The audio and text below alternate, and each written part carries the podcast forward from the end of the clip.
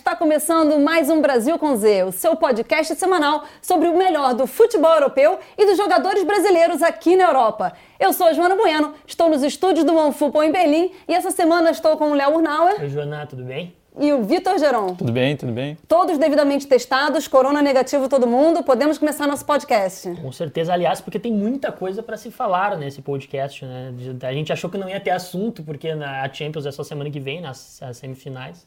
Mas essa tal de Superliga, né? Pois movimentou é. o fim de semana e o início da semana também aqui na, aqui na Europa, né? Vamos falar muito de Superliga. Eu achei até que a gente ia falar mais de Superliga, mas meio que ela já foi pro saco. Então acho que a gente vai só dar uma repassada no que, nos últimos acontecimentos, que até, na verdade, não foi cancelada ainda, né?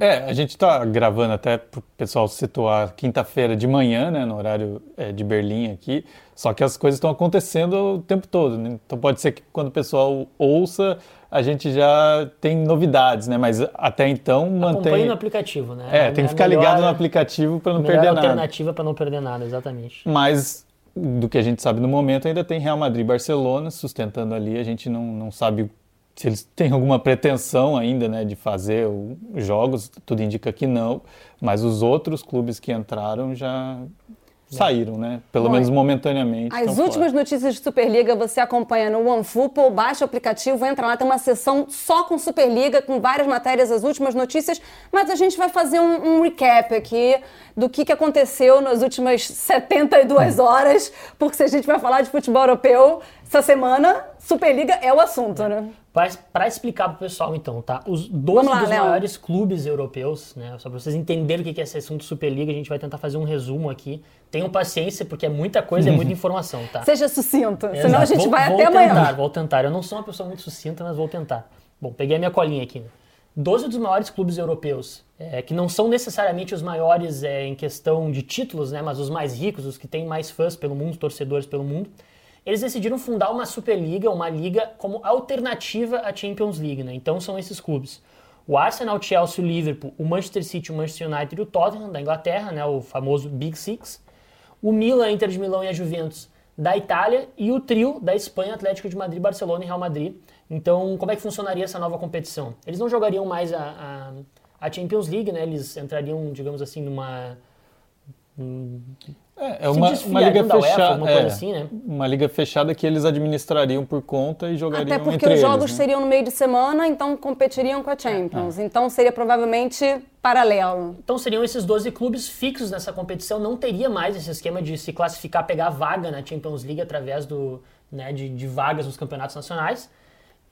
Eles seriam fixos e teriam 20 clubes. Esses 12 mais três convidados que seriam Bayern, PSG e Borussia Dortmund, mas também ficou meio nebulosa a história, porque o pessoal não aceitou muito bem. Parece que eles manifestaram interesse em algum momento, daí na hora de oficializar não estavam no grupo, né? Ficou, ficou a dúvida, mas também são os times que quando você imagina falando dos maiores da Europa, os três primeiros que entrariam juntos seriam esses três, né? Exato. E daí os outros cinco que outros cinco que mudariam, né, de acordo com regras que não foram muito bem explicadas, né?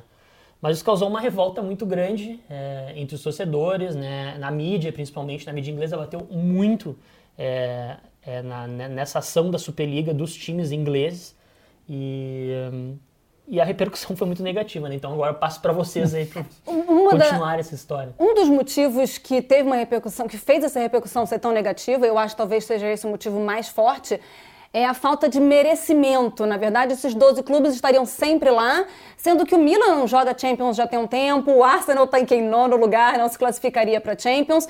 Então, essa falta de merecimento que é tão comum no esporte, de você conquistar essa vaga, de você se qualificar, né?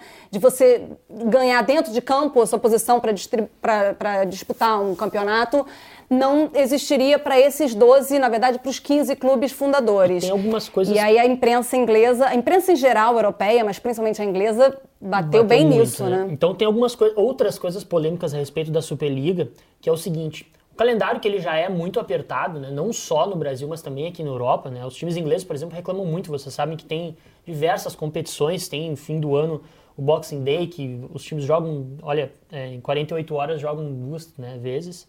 Então, é, esse calendário teria que ser aumentado também, porque a competição ela teria até 23 ou 24 jogos, se eu não me engano, né? E hoje a Champions, por exemplo, o campeão da Champions ele joga, o campeão em vice eles jogam 13 jogos, né? Então, precisaria de mais datas para essa competição, ou seja, esses jogos acabariam sendo todos no meio de semana. É, e provavelmente, né, o que se temeria, que foi falado pela mídia também, é que esses grandes times acabariam por jogar com times alternativos nas suas ligas nacionais, né, desvalorizando as ligas nacionais. Né, então, outro problema que foi apontado é, dentro desse projeto. Teve uma repercussão bem negativa diversas ameaças de sanções, de punição. Ninguém efetivamente é, oficializou, né, nenhuma liga que existiria uma punição para esses clubes, mas falou-se muito de é, eles serem, não poderem jogar as ligas nacionais, de, dos jogadores que disputarem a Super, Superliga não jogarem a Copa do Mundo, por exemplo. A FIFA se manifestou contrária à Superliga, não, não ameaçou essa sanção, mas a, a mídia falou muito disso. Vitor, você acha que é, foi a ameaça dessas sanções ou a ameaça ou a insatisfação dos torcedores que pesou mais nessa decisão desses clubes, não todos ainda, é, pelo menos até a nossa gravação, voltarem atrás eu dessa acho decisão? Que tudo, tudo pesa, né? Porque a partir do momento em que você coloca para os jogadores que eles não vão participar de Copa do Mundo, a UEFA foi mais enfática até né, nas ameaças, a punição, assim também. É óbvio que isso tem um impacto, porque é, eles estão olhando uma questão financeira, né, buscando recursos assim para ter mais jogar mais entre eles, buscar formas de você ter mais recursos, mas tem a questão da, da competição, né, do que envolve outros fatores, Copa do Mundo, outras competições, as, as ligas nacionais que você imagina se chega um aporte financeiro muito pesado para esses clubes, mesmo que eles continuassem jogando, né, as ligas nacionais, é, havia um temor tanto que algumas ligas se manifestaram de um desequilíbrio, né? Os times já, esses times já são mais fortes economicamente. Se eles ficassem ainda mais fortes, fica difícil para os que não estariam nesse grupo, né? Então, acho que tudo isso, e óbvio, depois, a partir do momento que os torcedores se manifestam, como vocês colocaram, muito a mídia, e principalmente na Inglaterra, né, que bateu muito nessa decisão. E daí começam alguns jogadores também a se manifestar. Os técnicos não tomaram muito partido, né? A gente viu Klopp, Guardiola citando, assim, mas eles estão empregados pelos clubes, né? Também não tomaram partido. Mas, mas todo o mundo. Henderson acabou o Henderson é que se reuniu com os capitães. do Liverpool, né? Então, aí eu acho que começou a ficar em todas as áreas tinha insatisfação, né? E, e daí começou, é, fica inviável, e daí juntando com as punições, é, fica, ficou uma situação difícil de você manter, né? Porque da forma como foi passado, assim, já um grupo fechado, e aí, aí não, a gente não sabe o que, que eles ainda vão tentar fazer disso, mas é, acho que por, por um tempo, assim, a gente não vai ter né, grandes novidades dessa liga acontecendo, assim, né? Deve continuar discussões internas entre os clubes envolvidos, mas... Até pois é. Rapidinho, só uma coisa que eu esqueci de falar. É, a gente não explicou direito a fórmula, tá? Porque como a competição até o momento ela não vai acontecer mais, não vale muito a pena a gente perder tempo sobre isso. Mas a ideia, é, o que os clubes defendem, esses clubes defendem, é que eles deveriam estar sempre na Champions League, ganhar mais dinheiro, afinal eles são os que investem mais, os que, têm, que trazem mais fãs para dentro do futebol, né? Então geram muita receita em geram muita receita, né? O que faz sentido, né? Enfim, é, é, é uma, é uma tese, né? É, então que eles deveriam jogar a Champions todos os anos, ó, essa Superliga que seria substituta da Champions, né? E é, agora me perdi na minha explicação, agora Não, é voltar que, aqui. É, você falou da fórmula, né? Porque o, o, que os clubes buscam, na verdade, é jogar mais entre eles, esses clubes grandes, né? Porque se você pega o exemplo Real Madrid Barcelona, a gente pode dizer que na Espanha tem o Atlético de Madrid, os outros clubes que vêm mais atrás, eles jogam uma Champions League, muitas vezes na fase de grupos ainda tem muitos times assim periféricos, né, que a gente fala da Europa, e daí entra nas oitavas, quartas, que são poucos jogos. Se você esse ano a gente teve PSG e Bayern. Daí se você perdeu ali, são dois jogos que você está fora. E é isso que eles querem manter mais jogos desse, desse tipo de PSG e Bayern, de Real e Manchester City, jogar mais entre eles para expandir o mercado, né? Chegar em outros locais, porque os estádios a gente sabe que estão sempre cheios, os valores aumentam, né? Mas eles querem direito de televisão, expandir isso para outros mercados, né? fazer disso um grande, é, mais atrativo financeiramente. No dia seguinte do anúncio da Superliga, a UEFA votou, eu acho que foi no dia seguinte, um novo formato da Champions com mais quatro clubes. É, não está totalmente definido qual vai ser esse novo formato, com, com, como vai ser definido quem vão ser esses quatro clubes, mas vai, vai mudar a Champions a partir de 2024, eu acho. Mas realmente esse formato de Champions e calendário, inclusive, né, principalmente o inglês, que tem Copa da Liga, a gente vê que o futebol francês já aboliu a sua Copa da Liga, que né, não agrega tanto assim. cansa muito, né? Bota esse calendário muito pesado. A gente vê que esse formato da Champions realmente ele não é o melhor, né? Ele já deu muito o que tinha que estar ali, eu acho. Porque como você falou, muitas vezes no grupo é um cabeça de chave com três times bem menores, então os jogos não são tão atrativos. Às vezes você pega até um time que também não é muito atrativo nas oitavas. Existe sempre essa possibilidade do pequeno bater o grande. A gente viu o Shakhtar fazer um jogaço contra o Real Madrid, que é uma das belezas do futebol, é essa imprevisibilidade e né, o pequeno poder vencer o grande. Mas a Champions ficou com muito jogo, né? Você tem uma fase de grupos com 32 times, depois você passa. A Liga Europa, gente, que você tem uma fase de grupos que são. Ainda. Quantos grupos? 12 grupos. Depois, na, quando passa para mata-mata, recebe gente da Champions que foi eliminado realmente é muito desgastante. Então, é, eu acho que existe uma necessidade de reformular o futebol europeu, o futebol em geral, né? Porque o, sul-americano segue bastante a fórmula da UEFA. A gente já viu agora a Libertadores ter uma final única, que era algo que a gente não achava que fosse ver nunca mas está muito desgastante. O calendário está desgastante, é, o futebol, a própria Copa do Mundo vai ampliar para ter mais jogos também, com mais times essa fórmula realmente ela precisa ser refeita, eu acho, repensada é, pelo e, menos. E quando você pensa em reformular, é natural que esses clubes, né, que estão no topo, assim, a gente pode falar da Europa, eles vão querer reduzir os jogos que são menos atrativos, né? E daí impacta nos jogos domésticos com equipes menores, que por outro lado, como você falou, é a graça muitas vezes do futebol, você vê um pequeno, mas por, pela questão financeira eles querem jogar mais contra os times fortes, né? Fazer o que eles falam mais do lado do entretenimento, do espetáculo, né? Ser duas equipes muito fortes, não aquela equipe que fica fechadinha, esperando contra-ataque e, e eventualmente toma uma goleada. Então, é tentar equacionar isso, mas é um momento muito difícil, né? E daí eu acho que a pandemia acelerou isso também, uma questão, porque esses clubes, por mais que eles fazem muita receita, tem jogadores caríssimos, eles operam no limite assim das contas. E a partir do momento que eles perderam uma receita importante, talvez tenha acelerado né, a decisão de, colocar, de buscar uma solução que fosse é, fazer esse grupo e jogar mais entre eles. Esse problema da receita também é uma questão que precisa ser refeita, no, repensada no futebol europeu, porque o futebol está ficando mais caro e mais caro. A gente vê jogadores custando valores que 5, 10 anos atrás a gente nem pensaria ser possível numa negociação. Então esses clubes, eles os direitos de transmissão das, das competições, da, da, principalmente da Champions, né, que tem os melhores times, são muito caros. As TVs já não conseguem pagar mais. Não existe um limite para até quando esses direitos vão poder ser aumentados. E mesmo assim, os clubes têm mais e mais despesas, principalmente esses clubes gigantes que é, têm salários astronômicos, pagam valores bizarros por jogadores. Então, acho que talvez tenha sido uma tentativa deles de tentar uma receita nova, é. porque é. na conta não está fechando mais. É estranho a gente dizer que a conta não está fechando para o Real Madrid, mas é verdade, porque o futebol chegou num nível que a conta não, do futebol valores, não fecha. Os valores que eles estavam falando, né, acho que era 4 bilhões ou 3 eh, bilhões e meio de, de euros que investidores iam colocar já de início na competição. Né? Então, é, se a gente colocar uma pesquisa, os valores que a UEFA estava distribuindo para todos os times que disputaram Champions League, Europa League, Supercopa da Europa, era menor é, que esse valor. Né? Então, de entrada, é, essa competição já iria gerar mais lucro segundo os clubes. Né?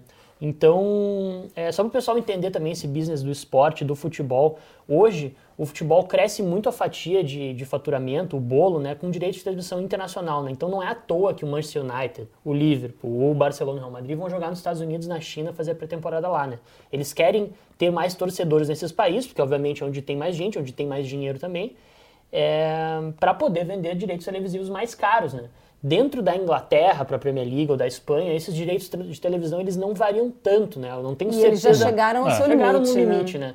Por quê? Porque já é consolidado no mercado. Né? Agora, é, não é à toa que a gente vê hoje muitos clubes fazendo projetos de internacionalização, com redes sociais em português, com redes sociais em japonês, em chinês, porque eles estão querendo mais fãs, né? E esses clubes grandes, eles querem mais fãs em outros lugares, eles têm mais fãs em outros lugares do mundo. Tem uma marca forte, eles têm essa possibilidade de conseguir né, mais receita e, e mais fãs. E acaba que a Champions League, ou essas grandes competições, ela é feita para ser transmitida internacionalmente, porque é onde estão a maioria das pessoas, e não internamente mais. Então isso é uma diferença muito grande, né?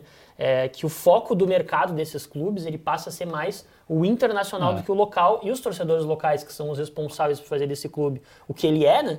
Acabam ficando é, bravos, né, por serem esquecidos entre aspas. Né? Isso aconteceu bastante com, é, principalmente com o Liverpool e com o Manchester United, né, que são clubes é, forjados muito na classe trabalhadora, né, que tem uma raiz, digamos, mais é, ligada é, à sua comunidade.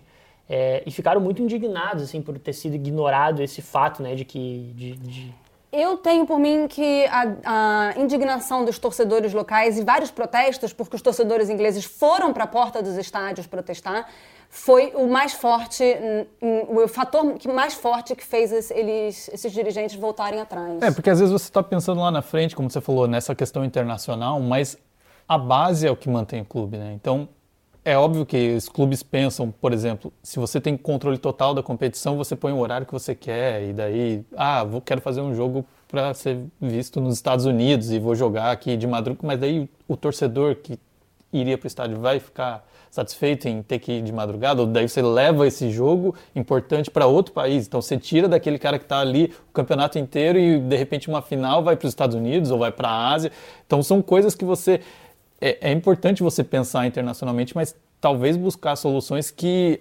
É, é que é deem muito, uma chance para o torcedor que está é ali, muito né, disrup, dia dia. disruptivo, né? Então, é, teve uma polêmica muito forte na Espanha, acho que foi há dois anos, que o Javier Tebas, o presidente da La Liga, ele queria levar um, um clássico do Real Madrid-Barcelona para ser jogado nos Estados Unidos, né? Então, então, são coisas muito diferentes, assim, que causam um pouco de estranhamento, né? Então, é, só para o pessoal também entender, assim, que é um, é um pouco diferente no Brasil. É, a CBF é responsável, por exemplo, por organizar o Campeonato Brasileiro, a Copa do Brasil, né? A gente sabe disso. Mas na Europa aqui, existem as ligas, né? Então, não é a Associação de Futebol da Inglaterra, a FA, que organiza a Premier League. Tem uma liga chamada Premier League que os times, eles são...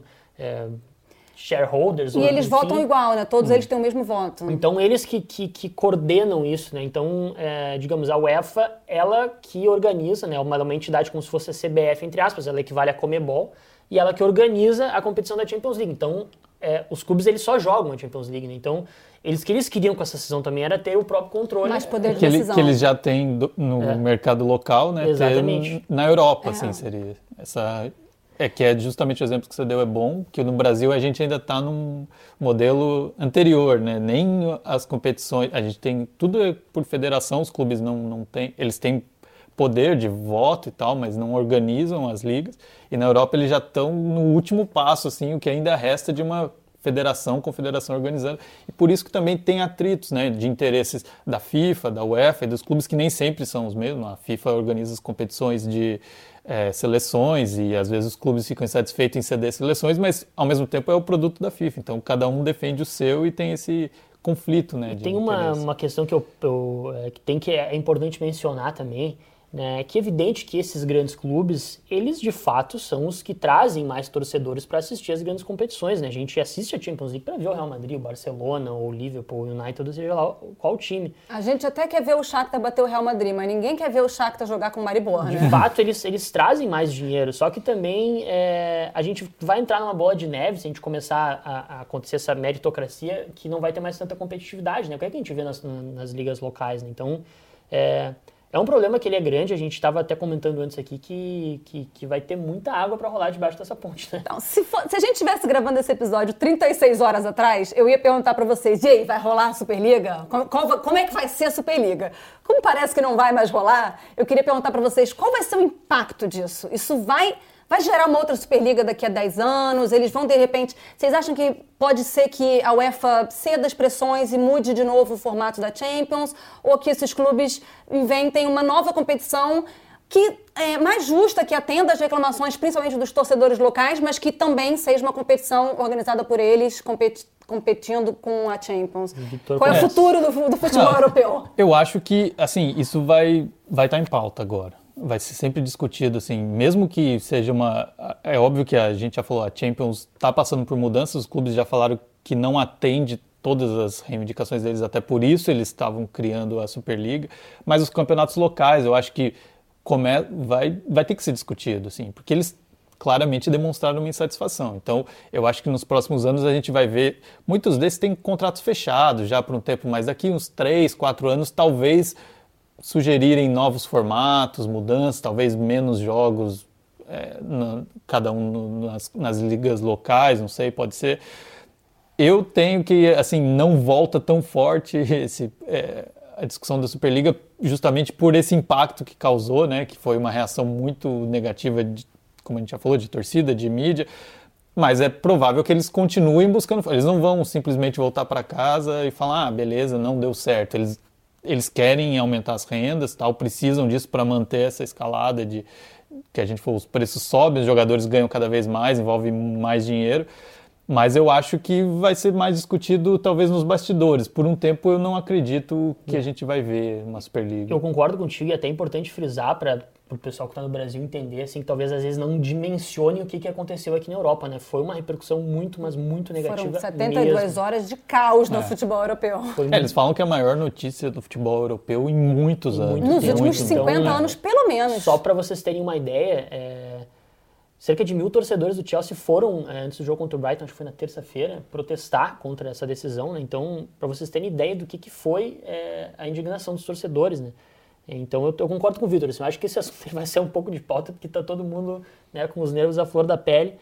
Mas a- é óbvio que tem coisas que vão mudar, né? A gente tem que observar, porque assim como tal, eu acho que não fica, né? Eu acho que é um jogo que ele é muito político, né? Eu acho que é uma questão que eles colocaram, digamos, é, o problema na mesa e agora eles vão jogar assim, ó, nós recuamos, mas nós queremos isso Mas serviu para colocar em pauta essa discussão, né? Vamos, é, existe uma necessidade de reforma, é, de, seja de meritocracia, seja de receita, de distribuição de receita, porque a distribuição de receita da Champions, é, talvez ela não favoreça tanto o Real Madrid ou o Barcelona, porque afinal de contas para eles o va- valor não seja tão grande dentro do que eles precisam, mas favorece muito os times menores. Só que ao mesmo tempo, é, das ligas menores, favorece o campeão daquela liga. Então o Ajax está sempre todo ano na Champions, está todo ano ganhando uma bolada em relação ao que ele pode ganhar na Liga Nacional e se distancia cada vez mais do PSV, do Feyenoord e eu não vou nem dizer do FC Emmen.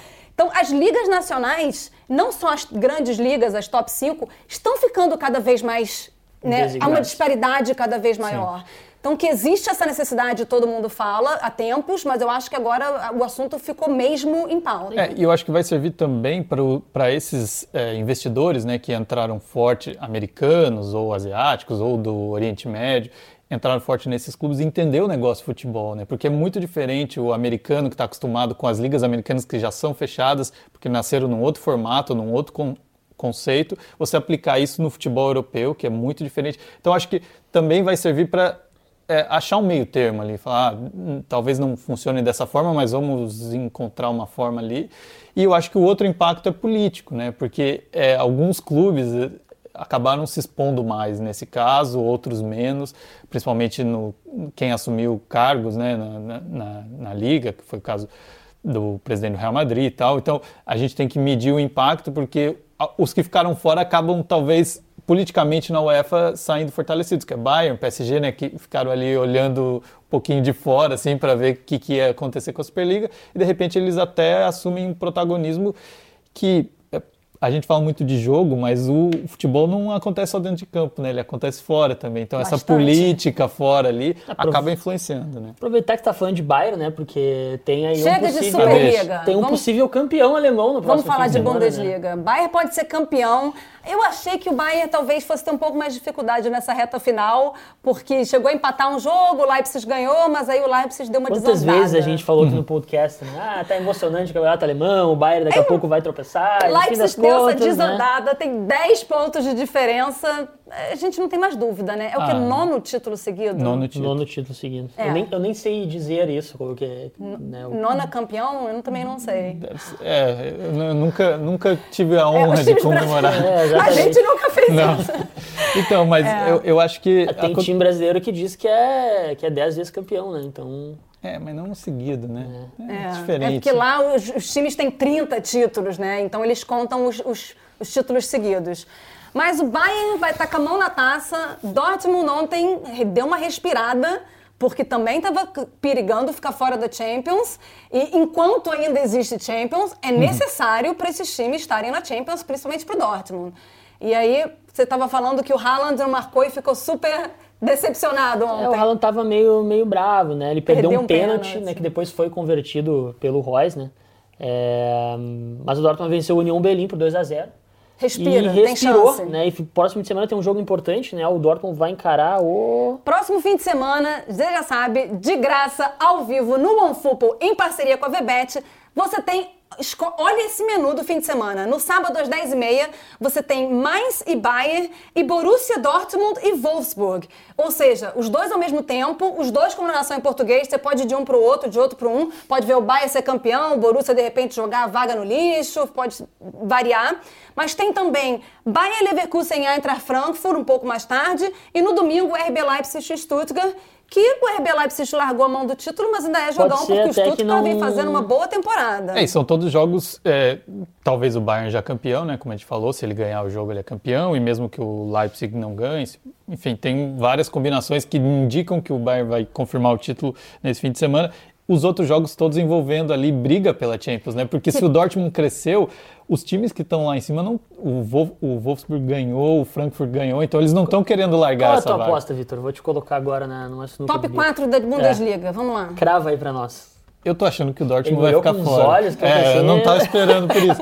Mas eu tô Não achando tá no roteiro, vamos improvisar. Pelo que eu tenho visto assim do momento do Frankfurt, do Wolfsburg, eu acho que eles não, não vão largar Eu acho que vaga. eles ficam nesse top 4 É, eu até o que fim. o- Talvez eles mudem a ordem ali. Porque justamente isso, quem tá pior no momento a gente pode dizer que é o Leipzig, mas está um pouquinho à frente, né? Então se um desses, se o Leipzig tivesse em terceiro ou quarto, talvez perdesse força e acabasse ficando fora ali. Eu não vejo assim, eu acho difícil pro Dortmund chegar. Eu aposto Bayern de Munique, Leipzig, é, Frankfurt em terceiro e Borussia Dortmund em quarto. O Wolfsburg rodando. Wolfsburg vai ficar em quinto ali. Então, esse é o jogo decisivo, né?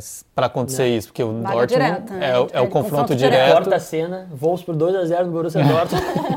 É, porque eh, se ele quer chegar na Champions, esse jogo é fundamental, né? E Eu, eu tô apostando que não vai rolar, mas Tudo bem? tem, tem Ralandinho, né? O Haaland, acho que a gente pode esperar tudo. Pô, ele não faz gols há quantos jogos aí, pessoal? Tem que pesquisar, Ele mas não ele fez fez- dois é, nos últimos nove, então é- são números bem baixos. Pro né? Haaland, é. Pro Haaland. Ele não fez gol no jogo passado, mas ele fez uma bela de uma apresentação. Ele deu, ele perdeu um pênalti, ele deu duas bolas que dois chutes que foram bem difíceis para o goleiro do União defender, uma com um pezinho no fim assim, e ele estava bem irritado. Tá com Acho azar. que contra o Wolfsburg ele vai vir com Então, mas eu acho isso, assim, por mais que ele não faça gol, ele é muito participativo, ele Muito. dá assistência, ele não é aquele centroavante que, ah, tá ali só para empurrar a bola, ele Ele tem uma visão de jogo muito boa. Eu falo muito do posicionamento dele, porque Sim. eu acho que ele tem um posicionamento dentro da área muito bom. Aquele tipo de cara que a bola bate nele sem querer É, porque entra. às vezes falam, ah, ele tá sempre ali para fazer a- o gol, mas é posicionamento, Mas, é mas também isso, essa inteligência dele de posicionamento faz com que ele veja onde as pessoas estão e faça, e faça os passes também decisivos para chegar na cara do gol. Eu acho que ele é muito bom também de assistências. Ele é bem completo para um jogador é é, completo. da idade dele e atacante. Eu acho ele bem E Até completo. pelo físico dele, né? Você não imagina que ele seja assim bom de passe, de leitura de jogo. Geralmente os jogadores têm mais dificuldade, né? né? É, mas ele manda bem. Mas nem tudo são flores no Bahia, né? Olha, pois é, é para vocês que têm interesse em saber um pouco mais sobre a situação do Bayern, né? O, o Gerd Wenzel tem uma coluna muito boa no Welle essa semana explicando né, o que, que aconteceu aí que o Hansi Flick é, disse que vai sair, que vai para a seleção alemã e tal, né? Não está oficializado isso, mas é o que a gente está esperando, né? E eu peguei uma colinha dessa coluna do Gerd aí para explicar para vocês também que ele estava bastante incomodado com o, com o diretor técnico do, do, do, do Bayern de Munique, que eu não vou saber falar o nome, né? Talvez a Joana, que é, que é boa... Oh, Fala uma vez só que eu não preciso falar de novo. Exato, quem, quem anotem, né? Mas enfim. Ex-jogador do Bayern. Estavam é. em conflito os dois, né? Por contratações, aquela, aquela velha história de sempre do futebol, né? Então. Que não acontece é... só no brasileiro, acontece no europeu é, também. Né? E o Hansi Flick decidiu pedir o boné, é, disse que vai sair agora fim da temporada, mas vai sair com o título pelo menos, né? Então. Não, mas vamos combinar que ninguém esperava que o Hansi Flick fosse ser tão bem sucedido no Bayern de Munique fez um excelente trabalho, vai sair por cima, mesmo que talvez brigado com parte da diretoria. Agora, a minha questão os, é. Os, os, jogadores lamentaram muito a saída dele. Ele é bem querido por boa parte dos jogadores, porque ele é um cara que trabalhou no Bayern muitos anos. Então. Mas a minha questão, na verdade, é quem assume? Porque o Bayern chegou num nível que né, tem que pegar alguém mais acima. E assim, tá todo mundo ou ocupado ou já passou por lá. É, é a vez do Julian Nagelsmann. É, eu acho que o nome que surgiu mais forte, assim, a gente pode falar na Alemanha, né? Ainda tem. O Nagelsmann tem uma carreira absurda. Ele tem Ele 33 tem... anos. É. 33 anos. Não, é. Eu acho que até achei que iria pro Tottenham, né? Mas agora com essa notícia. Então, e daí, de repente, ele, ele, ele foi é fã bem. do Bayern, no... isso é declarado. Ah, o é? sonho dele é treinar o Bayern de Munique. Ah, e então eu tá... achei que ele fosse entrar no Bayern da última vez quando o Bayern pegou o Nico Kovac.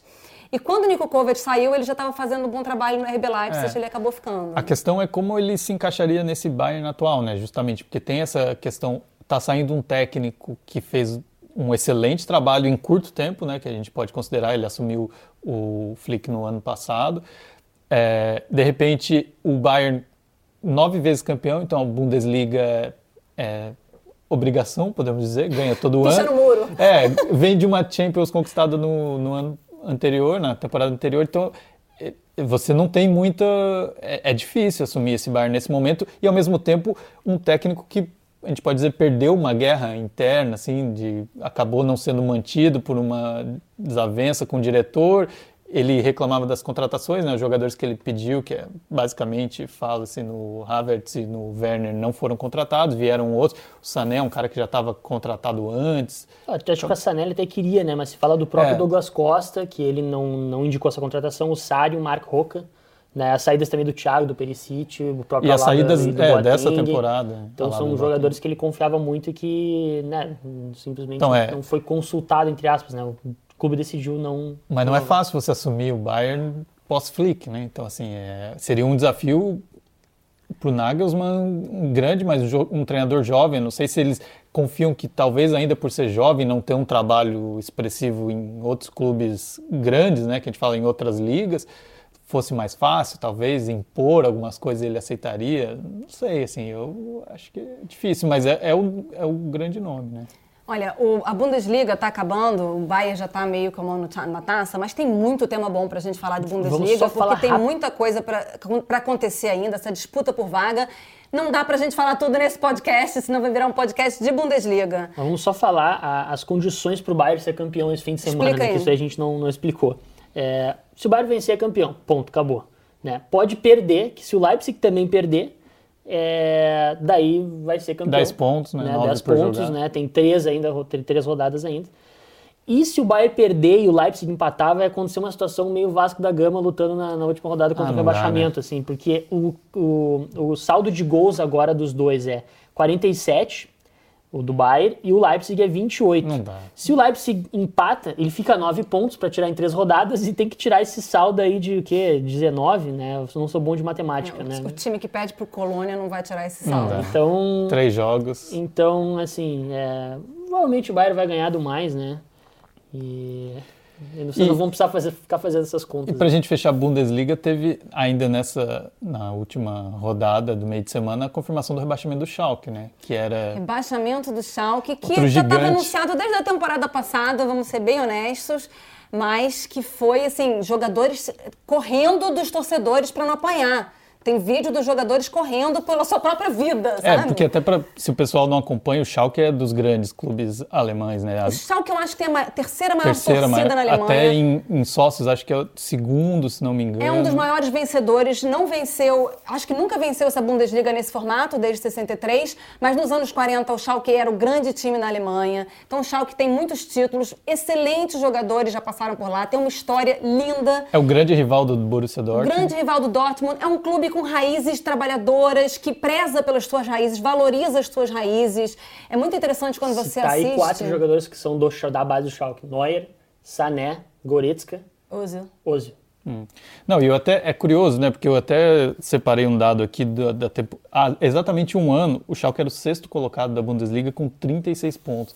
Ele tem 13 nesse momento, nessa atual temporada. Então, assim, ele começou muito bem a temporada anterior. É, eu, eu, coloquei ele e tinha. Ele caiu muito na segunda metade. Exato, porque por vários fatores fora de campo, dentro de campo, tudo. Assim, a pandemia foi um terror para o Schalke.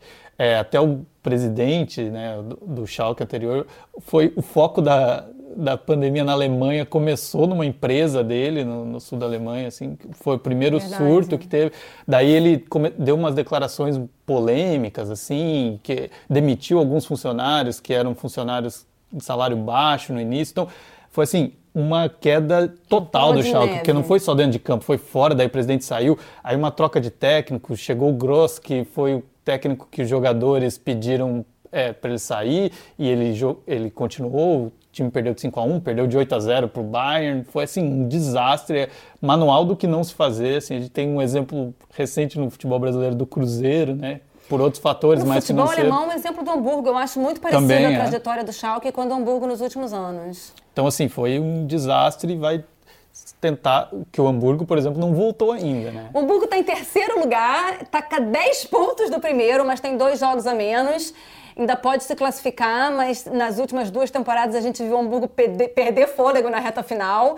Então, assim, eu não acho nem um pouco, não duvido nem um pouco que eles vão deixar a vaga escapar mais uma vez. É. Quem sabe a gente não vê o Schalke e Hamburgo na Zweite Bundesliga ao vivo de graça no OneFootball no ano que vem. Queria pedir uma pausa para ressaltar. Vocês têm algum podcast que vocês escutam que o pessoal sabe sobre a segunda divisão alemã? Então aqui, ó, vamos, a gente tem que né, ouvir muito Joana Bueno para aprender com ela, né? Bom, vamos ver. A gente já vai marcar os, os comentaristas para narrar os jogos da segunda Bundesliga, porque. Tá ficando grande, Tá né? ficando interessante. É.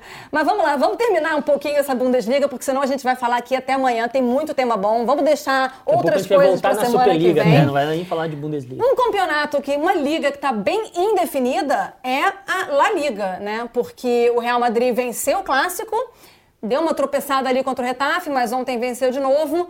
Quando você estiver assistindo esse podcast, muito provavelmente o Atlético e o Barcelona já vão ter jogado. Pode ser que a tabela mude. No momento, o Real Madrid tem 70 pontos, o Atlético também 70, Sevilha 67, Barcelona 65. Acho que o top 4 da Champions já está definido, mas como que a gente pode visualizar essa tabela nos próximos dias? É, eu falava que acreditava que o Atlético não ia segurar e o Real Madrid talvez já chegar atropelando, né? Também Daí o Real Madrid tropeçou, o Atlético reagiu e entra um fator que a gente já mencionou algumas vezes, que é, são os interesses divididos, né? Porque o Real Madrid, a partir do momento que classificou para Champions na semifinal, é óbvio que quer ganhar tudo, mas esse ano especificamente é mais difícil você exigir Tem muitas lesões, então, o Real Madrid não consegue. Agora está com até o departamento médico um pouco mais vazio. É, voltou o Carvajal, o Varane voltaram. Mas é difícil. Reta final de agora também essa semana. Reta é. final de temporada com lesões é complicado. Muito jogando difícil. duas, duas competições. Eu não vou ficar em cima do muro, eu acho que o Barcelona vai ser campeão espanhol. Eu acho que o time está numa crescente muito grande. Né? Eu gosto de gente com opinião firme. É, depois a opinião tá aí depois para ser, né, para vocês Para as pessoas colocarem cara, nos né? comentários mas, no YouTube. Mas eu acho que o Barça vai ser campeão sim, tá numa crescente muito grande, é, tem jogado bem, né? Tá achou um esquema de jogo, apesar de ter perdido vem, o clássico. Mas vem motivado da Copa do Rei, né? Exato. Então... Eu achei a melhor atuação do Barcelona esse ano, essa temporada. Eu achei inclusive a melhor atuação do Messi. E talvez nem tanto pela atuação do que ele fez em campo, mas pela motivação dele. Você via que ele estava realmente ali investido naquilo. As declarações dele depois, na coletiva, ele, na, na, na, zona mista, né? Bem emocionado, valorizando muito um título que talvez você pense assim, Barcelona, Copa do Rei não vale nada. Mas pelo ele que passou o Barcelona. E, e, também a gente não sabe o que está acontecendo nos bastidores do Barcelona. Pode né? ser a última Copa do Rei dele também. Então, né? eu não. Eu, eu, assim, eu sou fã do Messi, declarado, é meu jogador preferido hoje no futebol mundial. É, eu acho que ele não sai do Barcelona, né? Mas Tem... você não acha que eu acho que ele não sai. Não, tudo bem, eu também acredito, assim, eu acho que pode ser que ele fique. Mas você não acha que esses elementos dão. Não dá a impressão dá um que tempero. é uma despedida? Assim? Para mim, dá a impressão justamente ao contrário. Eu acho que tu olha, ele tá feliz, ele tá motivado. A primeira parte da temporada dele é, foi bem ruim para padrões Messi, né? É, e a segunda, depois que, enfim, o, o, foi trocado o presidente, né? O time começou a se, a se agitar mais com o Koeman é, tu vê que ele tá feliz, assim, ele tá sorrindo em campo, ele tá motivado, ele tá fazendo muito gol, dando muita assistência, números absurdos nessa temporada. Se pegar só 2021, ele é o melhor jogador do mundo. É... É, eu acho um pouco estranho não ter, assim, uma definição ainda que ele fique, entendeu? Não, é tipo... é, é, que eu acho que ainda tem muitas coisas indefinidas dentro do próprio clube, assim, né? Eu acho que, eu acho que ele vai ficar. Vou me surpreender muito se ele sair, porque não, eu, eu, eu era a minha aposta, mas a, a, o tempo vai passando, ao mesmo tempo que ele não anuncia nada e, o, e as coisas vão, vão ficando assim, dá a impressão que é uma The Last Dance, assim, do Messi. Eu não sei, assim, é que eu enxergo ele no time, eu acompanho bastante os jogos do Barcelona por causa dele, né? É, eu vejo que ele enxerga ali que tem uma gurizada, né, como a gente fala lá no Rio Grande do Sul, muito boa surgindo. Pedro, Ansu Fati, o Moriba também, então eu, eu que ele estava querendo no, antes, né? Por que, que ele pediu para sair do Barcelona? Porque é o presidente só fazia pataquada, uhum. né? Não, e não tinha um projeto, né? Ele queria um projeto. Pataquada é muito bom. Ele, ele queria um projeto. E agora ele tem um projeto. O time está jogando bem, o time está em crescente. Evidente que precisa daqui a pouco se desfazer de algum jogador para conseguir solucionar essa questão financeira, mas o time do Barcelona está jogando bem, está numa crescente muito boa, né? Então, eu acho que ele já tem tudo que ele precisa, que ele queria para dizer que fica, né? E também tem algumas questões, eu acho, pessoais, que o pessoal vai dizer que isso é bobagem, mas, cara, o Messi mora a vida inteira em Barcelona, né? Tu vai pegar toda a tua família, tu vai querer te mudar para Manchester, né? Com todo respeito né, à Inglaterra, mas é, tu acha que a família do Messi quer ir para Manchester? Não quer, quer ficar em Barcelona, né? Então, eu, eu acho que no fundo ele também quer isso, né? Agora, ele quer também um time competitivo, agora ele tem um time competitivo, então... Para a gente encerrar o tema futebol espanhol é, e para a gente não fugir muito ao tema brasileiros na Europa, eu queria fazer uma, um, levantar um último ponto. Mandi lesionado, Marcelo voltou a jogar depois de muito tempo. Marcelo não vinha sendo nem relacionado. Ele pode conquistar o lugar dele de volta ou não? Ele está só tapando um buraco ali? Eu acho bem difícil ele conquistar assim, porque a gente tem visto do Marcelo até nos últimos jogos, ele mesmo na Espanha tem sido muito criticado, assim, é um jogador que já está numa tem uma idade avançada, eu, como a gente já discutiu, acho que o Marcelo pode acrescentar muito ainda, mas talvez sem ter tanta obrigação na defesa. Então, assim, eu acho que o Mendy nessa formação ele encaixou bem pela proposta atual do time do Zidane, que também teve muitos problemas na defesa. Daí ainda o Marcelo, que não é a especialidade dele na marcação, ficou mais difícil. Tanto que ele jogou na, ontem e ele jogou só com uma linha de três, né? Aí talvez ele possa é. ser utilizado com mais retaguarda, três zagueiros e ele mais como um ala. Aí eu vejo, mas na formação que o Zidane prefere com uma linha de quatro atrás, acho muito difícil. Então talvez adaptando o sistema por uma necessidade, ele possa, possa render, então, porque ele ofensivamente é muito bom. Eu acho que ele pode ser útil, né? Daqui a é. pouco não titular e um dos principais jogadores do time como ele vinha sendo antes, mas útil ele com certeza vai ser, né? Tem muita bola, né? Ele entrou contra o Liverpool, por exemplo, no, no, no, jogo em Anfield e... Enfim, não teve uma participação muito grande também, porque o Real Madrid estava mais se defendendo, né? Mas é, útil ele sempre vai ser, né? Utilizado, mas protagonismo daí é outra coisa, né? Vamos encerrar esse podcast, esse episódio, falando de Ligue 1, que por mais que a Liga Espanhola esteja é, bem disputada, eu acho que não existe nenhuma disputa tão emocionante nessa reta final quanto a Ligue 1. São três pontos entre o primeiro e o quarto colocado, qualquer um pode ser campeão. E o Lyon ainda tem a vida mais difícil, porque ele pega o Lille e ele pega o Mônaco ainda. Então, Ligue 1, vamos lá. Primeiro vamos dar o, vamos dar o menu do, do OneFootball para esse fim de semana. A gente tem Ligue 1 ao vivo de graça, exclusivo no OneFootball e todos os times vão jogar, todos os times que estão disputando o título, além do Olympique de Marselha, tem muito jogo bom.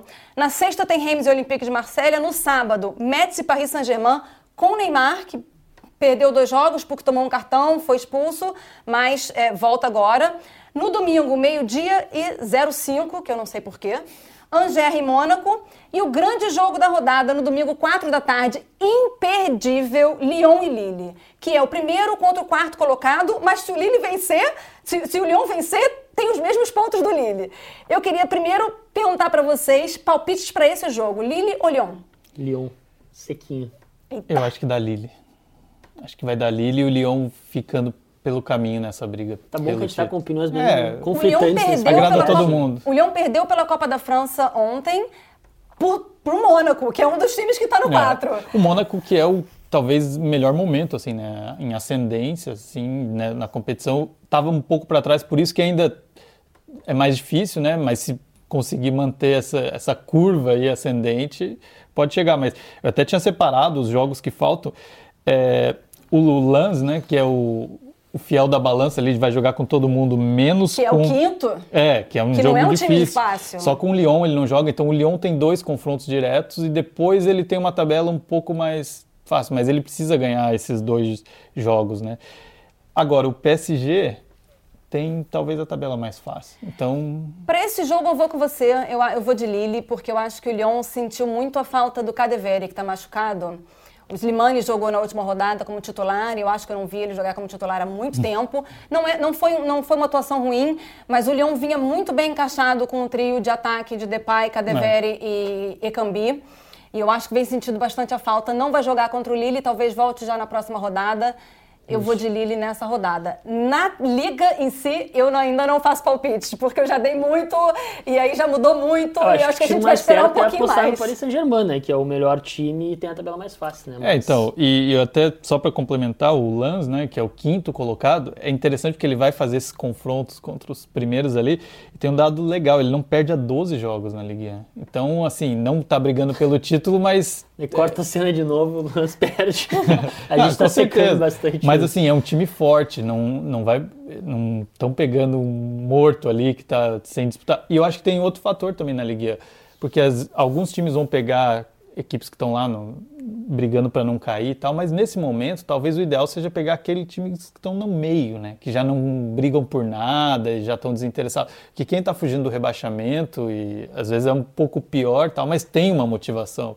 Então, todos esses fatores aí para essa reta final de Ligue 1 que promete ser bem, bem quente essa disputa. Bom, a disputa tá quente, o episódio tá longo. Eu vou pular o melhor e o pior da semana. Teve bastante jogador brasileiro jogando, mas acho que a gente pode de repente acumular para a semana que vem, porque a gente precisa encerrar esse episódio e a gente fala muito mais de Ligue 1 na semana que vem no Brasil com Z. Até mais.